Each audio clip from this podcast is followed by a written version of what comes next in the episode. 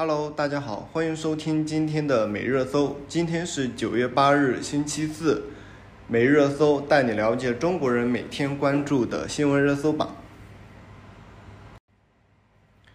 首先，今天我们继续关注一下四川甘孜州泸定县的地震情况。经过调度甘孜州委办、雅安市委办和四川省应急管理厅，截至九月八日八时，四川泸定六点八级地震已造成八十二人死亡，其中甘孜州泸定县四十六人死亡，雅安市石棉县三十六人死亡。地震还造成三十五人失联，两百七十余人受伤。下面一条新闻是浙江温州龙岗市将农民群体纳入住房公积金的改革试点。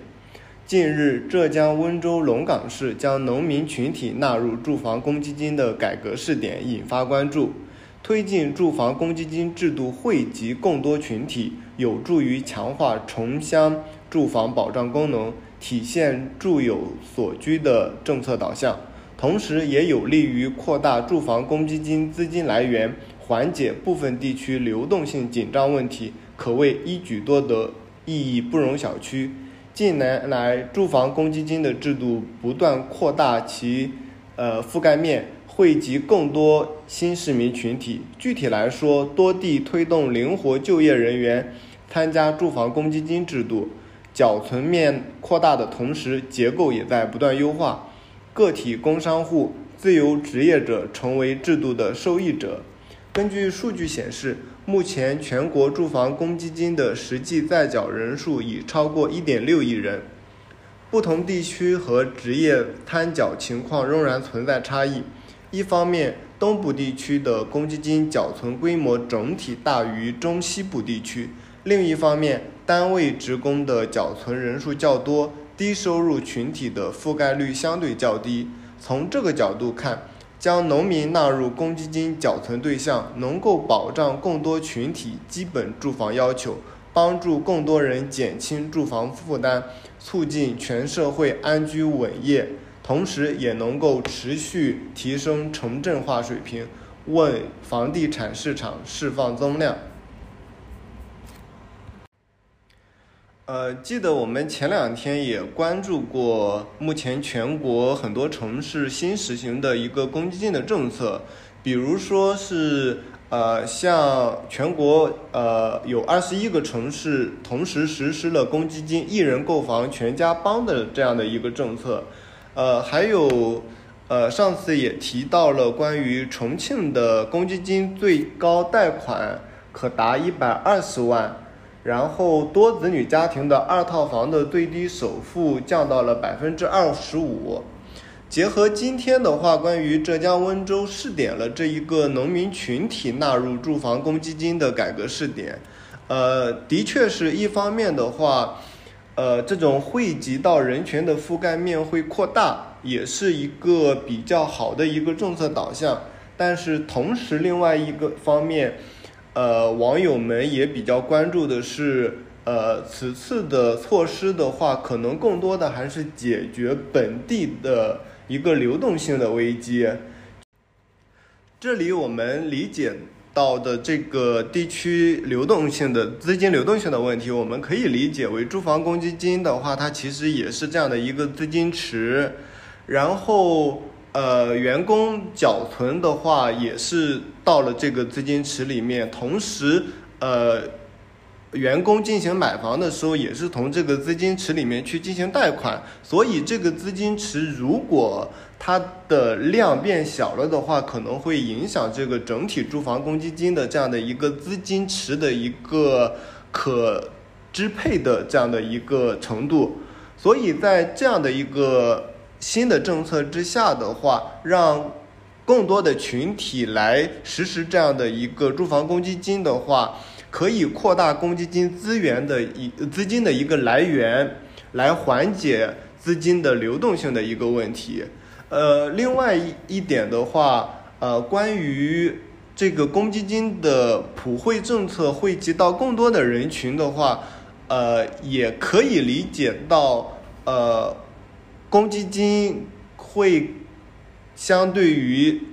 呃银行的贷款的话，利率可能会更低，会对呃新加入住房公积金的这些市民有更大的吸引力。这样的的话，在一定程度上也能促进购房。所以，对于呃原有的当地房地产的一个库存量的呃减少，促进更多的交易产生这样的正面影响。但是，关于这个政策能够真正扩大多大的影响，就是对于呃当地的，比如说这一部分农民群体的话，他是否是能够拿到公积金的贷款，跟他是否。有意向跟有意愿、有能力去买房有多大的比重关系的促进作用，还是一个未知。同样的话，也有新的这样的一些房产的政策。呃，近日的话，像济南一国企拟在全市购买三千套商品房，用于租赁储备住房，项目资金自筹。在楼市面临不小的销售压力的当下，国企平台出资购买商品房备受关注。九九月五日，济南市国资委官网发布收购存量房源，助力租赁市场。集团公开采购社会优质存量房作为租赁储备房源。呃，并且从同时发布的三份招标公告来看。济南城市发展集团所属济南城市发展集团资产运营管理有限公司将在全市收购数千套商品房，用于租赁储备住房，项目资金来源于自筹资金。呃，在这个新闻背后的话，我们先来了解一下济南的目前的呃房市情况以及它。当下的一个楼市的一个政策，呃，关于呃，今年五月份的时候就有报道说，近一年来济南楼市的交易量一直在下滑，其中二手房的市场交易惨淡，二手房的交易量仅占总体交易量的两成左右，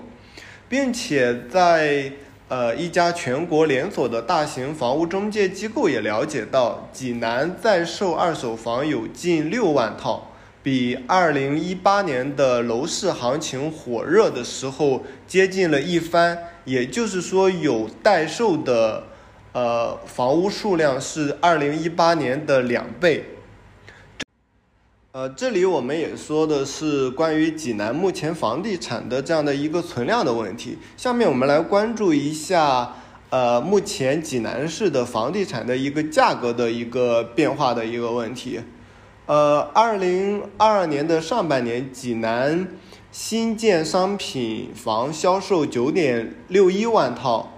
呃，并且其中住宅是销售了三点五三万套。呃，均价是在一万三千七百零五元每平方米。我们通过国家统计局发布的关于七月份的数据显示，济南的新房价格环比上涨了百分之零点四，同比上涨了百分之一点四；二手价格环比下降百分之零点二，同比下降了百分之三点零。连续十一个月下降，所以房地产目前的话是存量较高，然后呃价格是呃是有下降的一个这样的一个趋势，或者是可以理解为在限降令的呃这样子的一个指导下，呃价格还没有在市场的这种发展规律下去进行大幅的一个下降，呃同时我们在关注。第三点是关于呃房地产市场的这样的一个不景气，来涉及到的济南的土拍市场。呃，根据济南市二零二二年上半年的房地产行业发展规划，在土地出让情况下，二零二二年上半年济南市共地三百七十三宗。呃，今年五月份的话。济南首批集中供地的土拍落幕，推出的三十五宗，呃，地块有十四宗流拍，溢价重交是三宗，其中有十八宗的土地全部是底价成交，也就是说，呃，房地产的不景气，然后济南的土拍市场也是比较差的这样的一个情况。呃，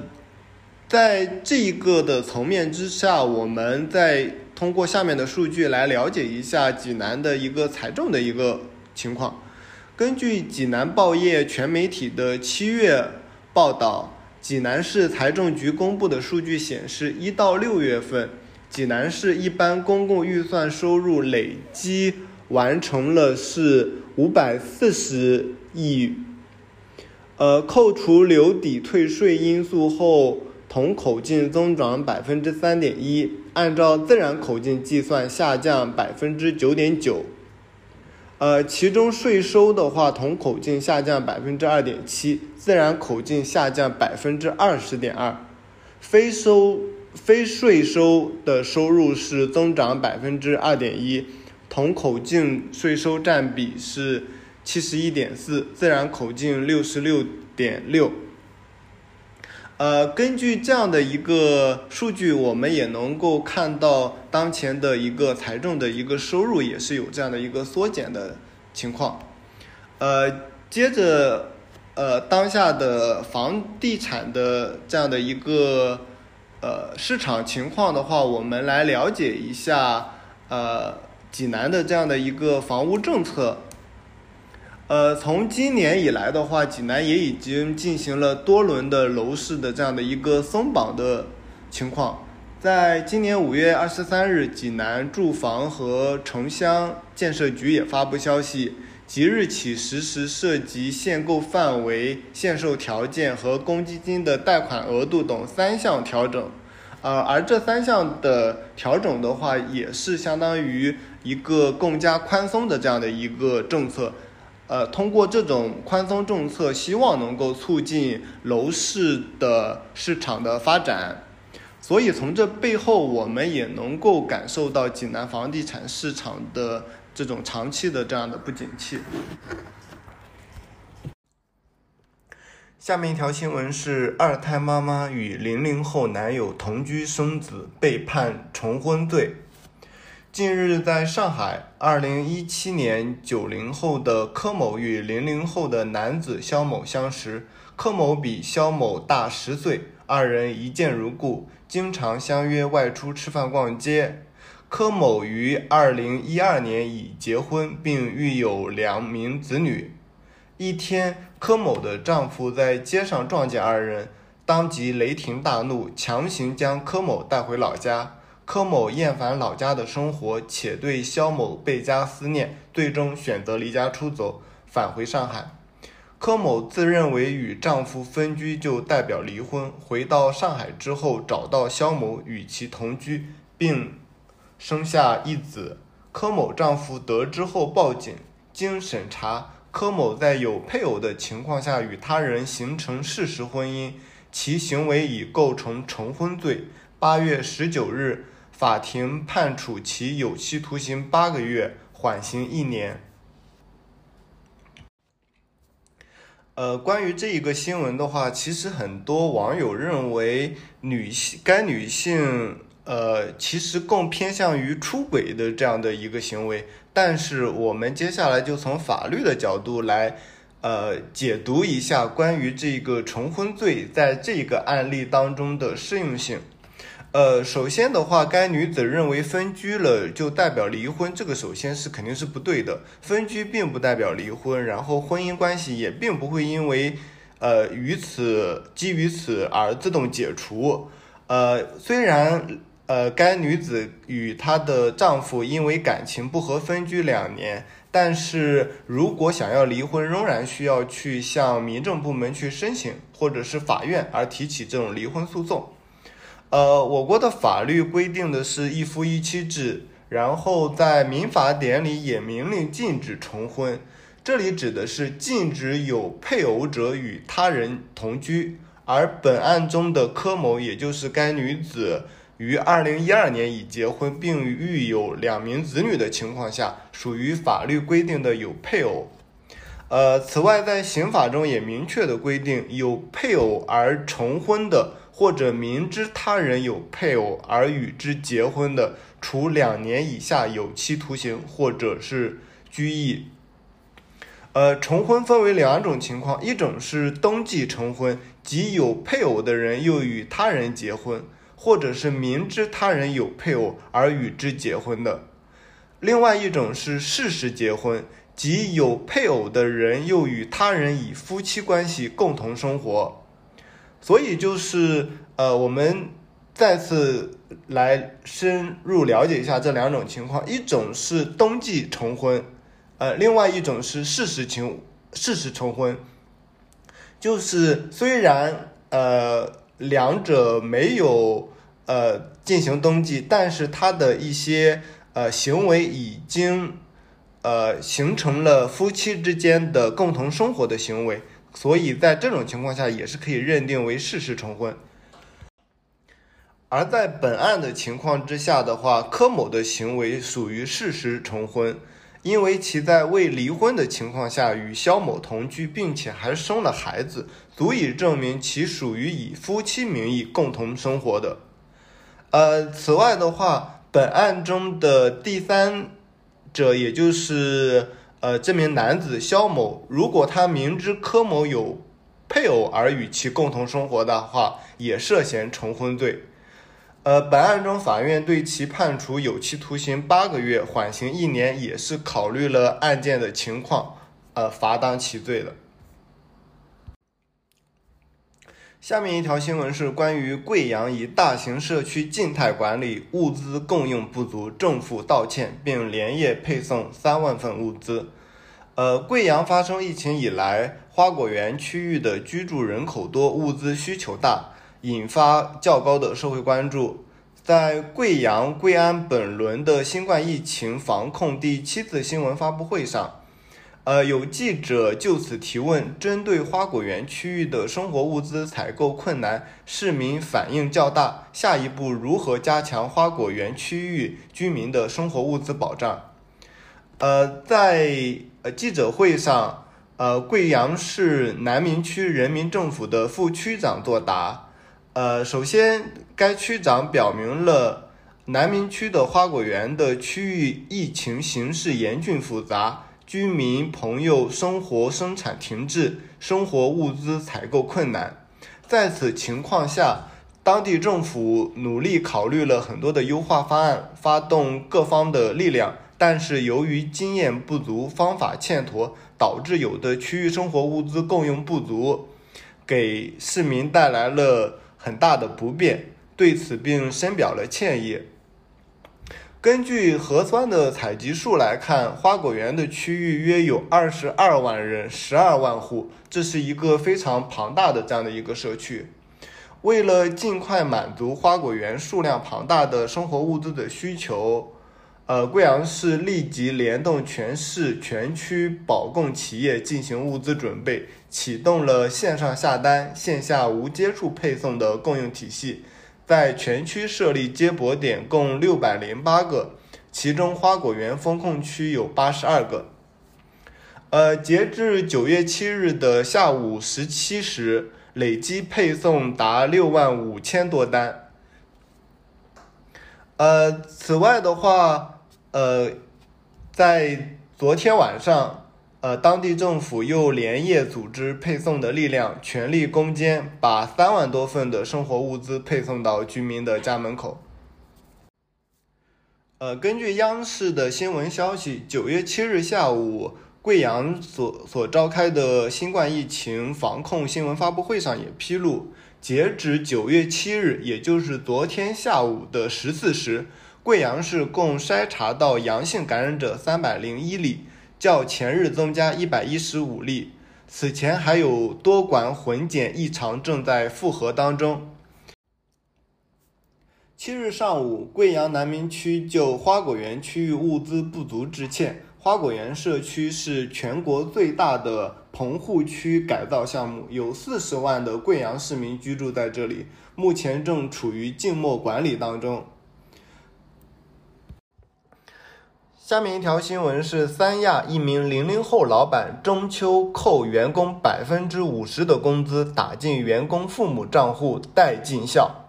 近日，海南三亚一家公司为体现中秋关怀，推出待尽孝福利，代扣员工工资的百分之五十作为中秋的孝心金打进员工的父母账号。同时由老板买单给每位员工的父母送价值不菲的中秋礼盒。然而，一方面员工并不领情，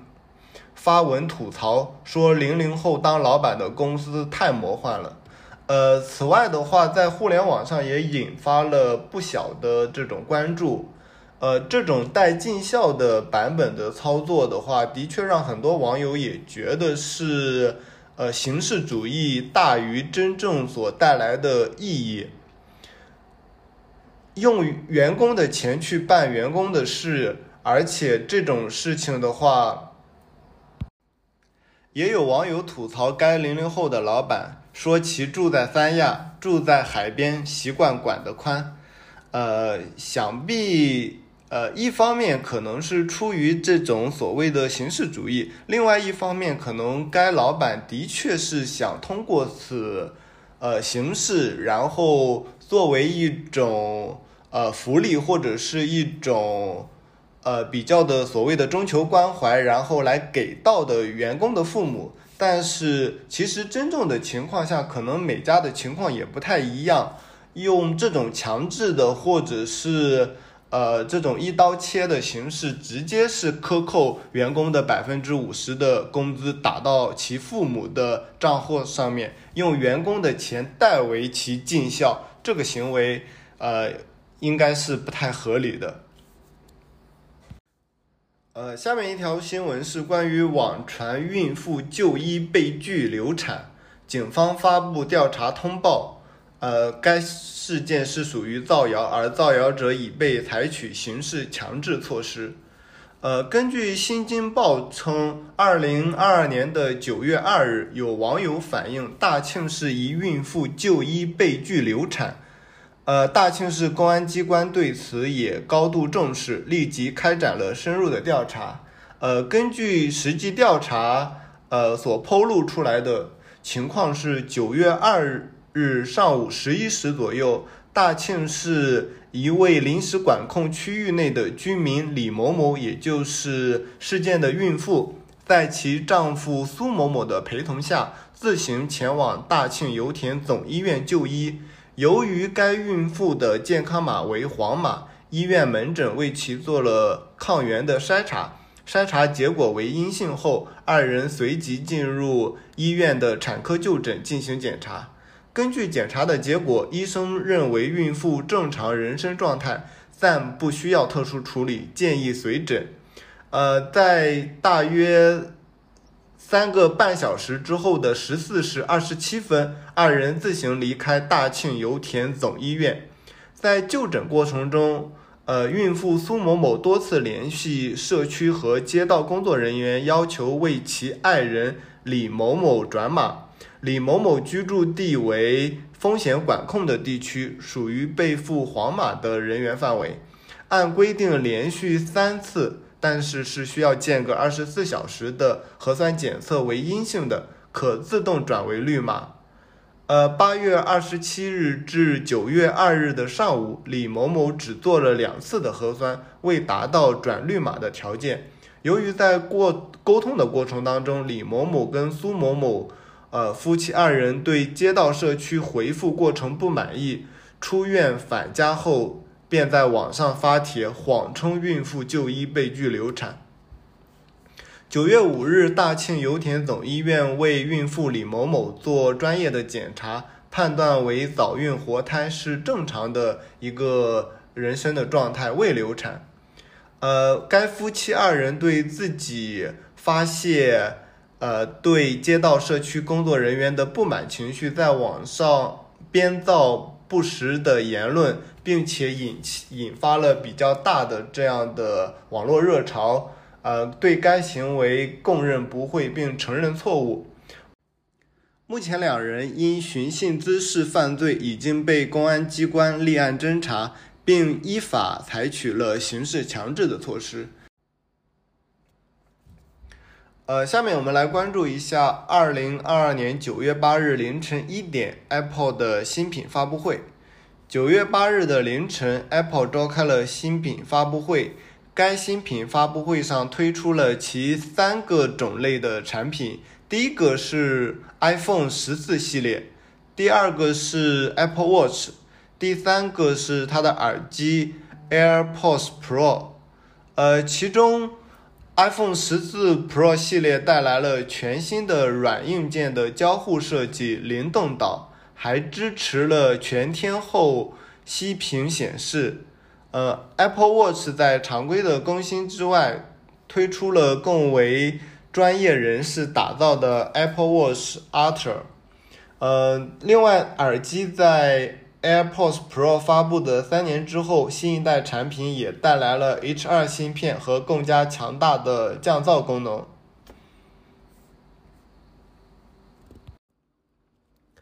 以上就是今天每日热搜的全部内容，感谢您的收听，我们明天见。